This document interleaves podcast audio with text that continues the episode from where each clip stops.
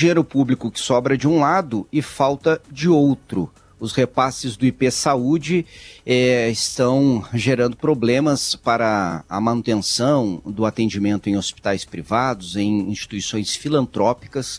Isso gera um temor de que atendimentos sejam suspensos. Alguns, aliás, já começaram a ser suspensos. Por isso, a gente convidou para participar aqui do programa o diretor-geral da Santa Casa de Porto Alegre, Júlio Matos, que dirige hoje um dos complexos de saúde mais importantes no atendimento é, de beneficiários de segurados do IP Saúde. Doutor Júlio, obrigado pela presença mais uma vez, um bom dia. Bom dia, Matheus, Rosane, Jeane, nossos bom ouvintes. Bom, eu queria começar perguntando para o senhor qual é a situação neste momento. É, os segurados do IP Saúde estão sendo atendidos na Santa Casa ou já alguma restrição para uh, os, os beneficiários do IP? Matheus, é, não só na Santa Casa, como nos 20 maiores prestadores de serviços ao IP no estado do Rio Grande do Sul. Já há restrições de acesso aos usuários do IP e, e tem um histórico, Matheus, que eu acho que é importante a gente explicar para os nossos ouvintes. É, o IP tem mais de um milhão de beneficiários. É o segundo maior convênio, depois do SUS, por exemplo, que a nossa Santa Casa tem é o Instituto de Previdência do Estado, o IP, segundo maior convênio. Este convênio, é, de muitas décadas de relacionamento com os nossos hospitais, tínhamos nos nossos contratos uma forma de remuneração na área de medicamentos e materiais, não só com relação ao IP, mas adotado isso nacionalmente por todas as operadoras de saúde, com todos os hospitais brasileiros, em que era uma referência de remuneração dos valores de materiais e medicamentos com base no Guia Farmacêutico Brasíndice, que era editado nacionalmente pela indústria, pela, pela, pela indústria farmacêutica. Essa era a referência das tabelas de contraprestação pelo uso dos materiais e medicamentos. Bom, no início dos anos 2000, uma Câmara Técnica do Ministério da Economia entendeu que esse modelo de precificação de valores eh, para hospitais com relação a operadoras de saúde e assim por diante não era o adequado, que aquele valor referência previsto no Brasil era mais para varejo, farmácias, por exemplo e determinou que se utilizasse somente, porque tinha duas colunas esse guia farmacêutico, uma coluna preço fábrica e uma coluna preço médio consumidor. Se adotasse tão somente o preço fábrica, ou seja, os hospitais passariam a tão somente se ressarcir do custo com os medicamentos. Bom, acontece que a relação com os hospitais, do que diz respeito às diárias e taxas, que tem o maior custo de incidência na execução de um processo assistencial, sempre foi tremendamente defasada, porque os hospitais se ressarciam indiretamente, se ressarciam desses custos de diárias indiretamente pelas margens de resultados que tinham nessa precificação até então contratada. A própria ANS detectou essa questão quando este, esta Câmara Técnica determinou esse modelo e estabeleceu, por resolução, de que as operadoras deveriam, então, eh, estabelecer com os hospitais uma taxa de logística pelo uso dos medicamentos e não cobrar tão somente o custo, que seria inviável para os hospitais. E criou uma taxa de logística que estabelece o processo de compras, o processo de armazenamento, de distribuição e assim por diante, todo um contexto e estabeleceu uma taxa sobre isso. Essa taxa o IP adotou ela durante um período, agora de 2015 para cá especialmente, mas por imposição do Ministério Público local, pelo menos é isso que o IP tem nos dito, é, isso não poderia ser feito porque significaria um pagamento cruzado, né? É, a partir de uma taxa de logística, remunerar custos das diárias. O IP deveria atualizar suas diárias é, e taxas e não mais fazer esse tipo de pagamento cruzado. Nós não discordamos disso, Matheus, Rosane e Gianni, não, não discordamos disso, desde que as taxas, desde que as diárias e taxas sejam adequadamente remuneradas. E veja que o IP eh, não reajusta suas diárias ou não reajustava suas diárias desde 2011. Então, se considerar a inflação 2011 a 2023, nós temos 112%, considerando o IPCA. Logo, pelo menos uma defasagem de 112% se considerarmos somente esse período. O que o IP fez eh, eh, a partir de outubro eh, de 2021 foi criar tabelas próprias de seus materiais e medicamentos e com isto foi gradativamente retirando toda a margem de resultado dos hospitais sem que repusesse isto na, na integralidade em valores de diárias. E vou te dar o exemplo da Santa Casa. A Santa Casa, em 2019, tinha uma margem de resultado na assistência UIP de 11,8. E é importante a gente esclarecer, especialmente a Giane, que está nessa área de números, de economia, os hospitais precisam ter uma margem mínima de resultado no processo assistencial para poder manter o serviço ao longo dos tempos investir em tecnologias, ambientes físicos, né, ajustar salários, que a cada ano pelo menos tem reposição inflacionária, tem que se ter uma margem mínima de resultado. Não pode trabalhar pelo preço de custo tão somente, porque ninguém subsiste no tempo. Então nós tínhamos 11,8, que é a margem que os, hospital, que os hospitais almejam. Bom, com estas decisões unilaterais, sem consenso com os hospitais, absolutamente a revelia e sem considerar a realidade da prestação de serviço, de custos reais, o IP foi aplicando em outubro de 2021, depois em maio de 22, em julho de 22, em agosto de 22 e agora para vigir a partir de 1 de março de 2023, de março de 2024, aliás, tabelas absolutamente eh, unilaterais que não admitem sequer coberturas mínimas dos custos dos hospitais. E de 11,8 em 2019 foi para 7,2 em 2020, as margens de resultado, 6% de resultado em 2021, 4% de resultado em 2022 e 0,65% em 2023. Até para esclarecer para os nossos ouvintes que não acompanham bem o que significa margem de resultado, significa que em cada 100 reais de receitas que eu tenho do IP, Matheus, é, é, é, em 2023 sobrou para os hospitais manterem serviços, investirem, melhorarem e assim por diante 65 centavos, o que é absolutamente impossível de se desenvolver qualquer atividade hospitalar. E agora. Definitivamente, Rosane, só para é. me concluir, a Padical disto tudo. Com esta implantação que está sendo prevista dessas novas portarias para 1 de março agora de 2024, os hospitais passam a ter margens negativas entre 0,8% e 10% negativo, ou seja, passam a pagar para atender IP. Isto é absolutamente inconcebível e impraticável.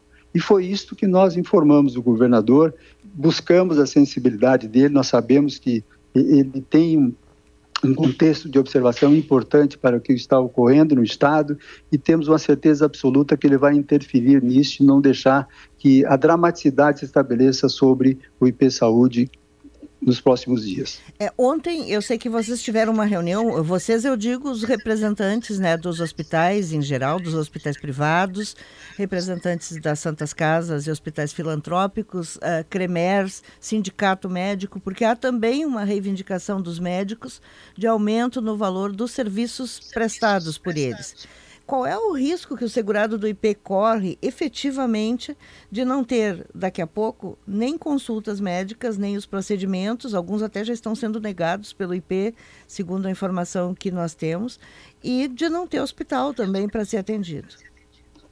Rosane, se não mudar esse contexto, é, não for suspensas essas portarias, se não abrirmos novamente uma etapa de, de conversação e de convencimento que diz que está assessorado, assessorias técnicas e assim por diante. Questionamos isso, provavelmente assessorias duvidosas em termos de condução de um processo tão grandioso de natureza técnica. Não há dúvida nenhuma que, pelo menos, esses 20 hospitais, Rosane, que são aqueles hospitais que concentram mais de 60% de toda a assistência IP no estado do Rio Grande do Sul.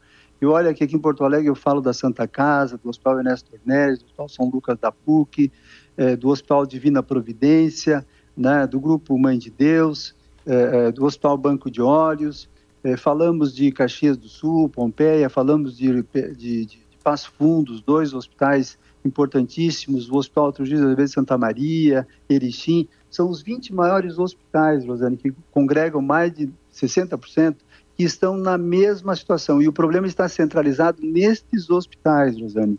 Tem hospitais de menor porte, com menor complexidade, que não enfrentam os problemas de defasagens que nós estamos enfrentando. Então, ele é restrito. E com relação a esses 20, Rosane, já há um consenso entre eles de que, da forma como está posta, ela é intransponível. Logo, não que os hospitais queiram deixar de assistir os usuários do IP, ao contrário, nós temos muita responsabilidade com relação a isso, mas nós estamos sendo compelidos a fazê-lo, caso se mantenha a dimensão do que está posto aí nessas portarias. Diretor, a carta foi enviada na semana passada ao governador Eduardo Leite. Vocês receberam algum retorno do governador, do Palácio, sobre o assunto, sobre esta carta, manifestação? É, Giane, foi enviada dia 21. Nós estamos esperando uma resposta conclusiva para hoje ou para amanhã. Até porque, na sequência, nós temos providências a serem tomadas né, com relação a isso. Mas é importante deixar claro, Giane, que já há restrições assistenciais de acesso aos usuários do IP, porque algumas normas eh, eh, já estabelecidas nessa nova portaria já estão sendo aplicadas do IP desde esta semana. E já tem procedimentos que eles já não estão autorizando com base nas relações contratuais até então vigentes. Por exemplo, o IP tem uma mudança importantíssima, é, importantíssima, os nossos ouvintes têm que saber disso, é, no que diz respeito à precificação dos medicamentos. Estão fazendo com base em princípio ativo é, o que interfere diretamente em condutas médicas técnicas no processo assistencial. A área da oncologia ela é tremendamente afetada por isto. Então, tem, por exemplo, um quimioterápico amplamente utilizado em diversos tipos de câncer, que é a, a, a Keytruda, uma solução injetável, é, em que o IP precificou um valor de 14.049 centavos por cada um desses medicamentos, e na realidade ele custa para os hospitais 14.546. Tem no mínimo 500 reais de diferença entre o que o IP previu e o, e o custo real dos hospitais. Né? Isso também acontece muito na área de antibióticos. Né? Tem C, Cefepima, por exemplo. O IP precificou em R$ 7,49 cada ampola e custa para os hospitais R$ 10,50.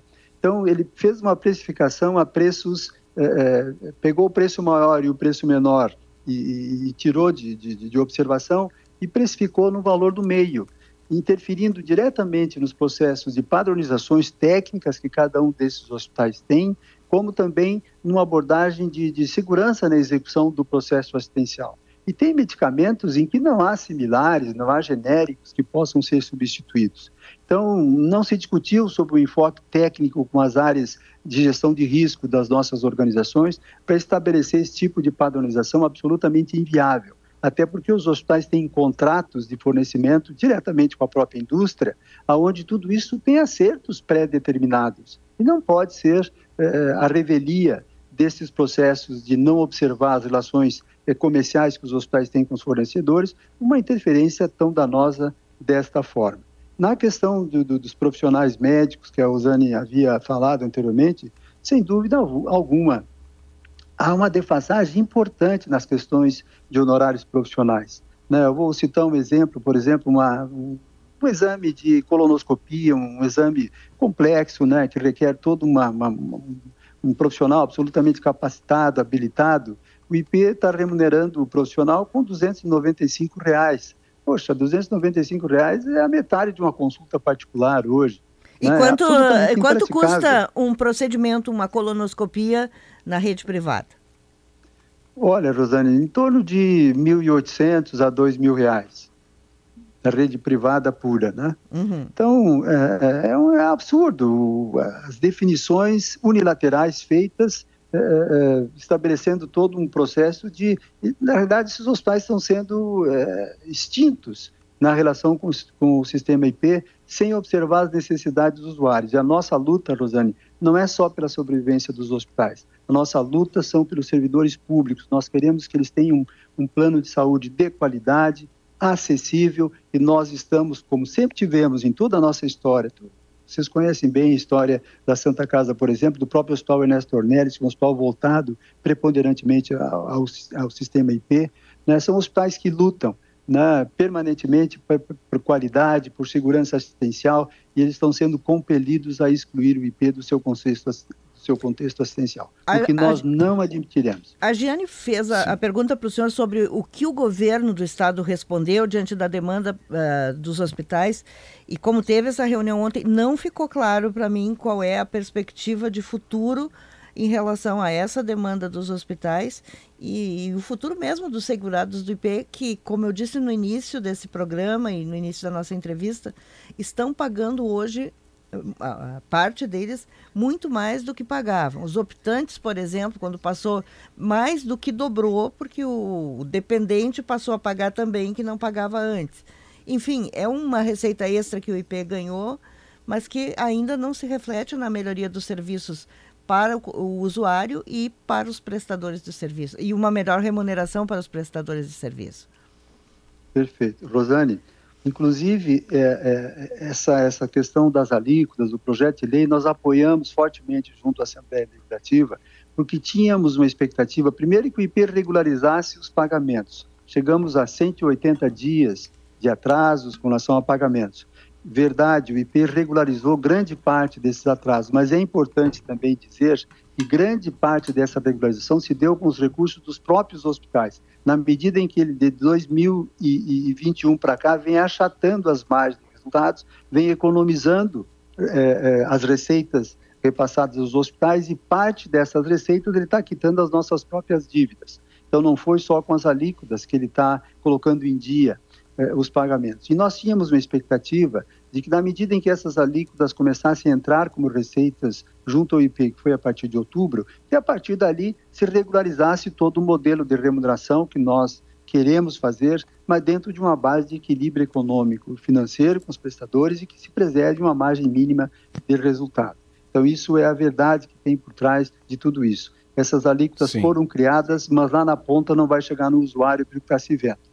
Com relação ao futuro, Rosane e Gianni, eh, nós estamos na expectativa de termos hoje ou amanhã uma resposta conclusiva do governo do Estado com relação ao pedido de suspensão da aplicação dessas portarias e uma abertura imediata de um diálogo de reconstrução de todo esse modelo com o IP e com os prestadores. Se isso não acontecer, Rosane, nós não teremos outra alternativa a não ser suspensão do processo assistencial imediatamente a, a partir do dia 1 de, de, de março. Perfeito, perfeito. Uh, agradeço demais ao diretor-geral da Santa Casa, doutor Júlio Matos. A gente procurou o IP Saúde, temos expectativa de que entre hoje e amanhã uh, uh, o, o, IP possa conversar conosco para esclarecer também do lado de lá como está essa negociação e que o acordo ocorra o mais rápido possível. Doutor Júlio, um abraço, obrigado. Um abraço, um abraço a todos.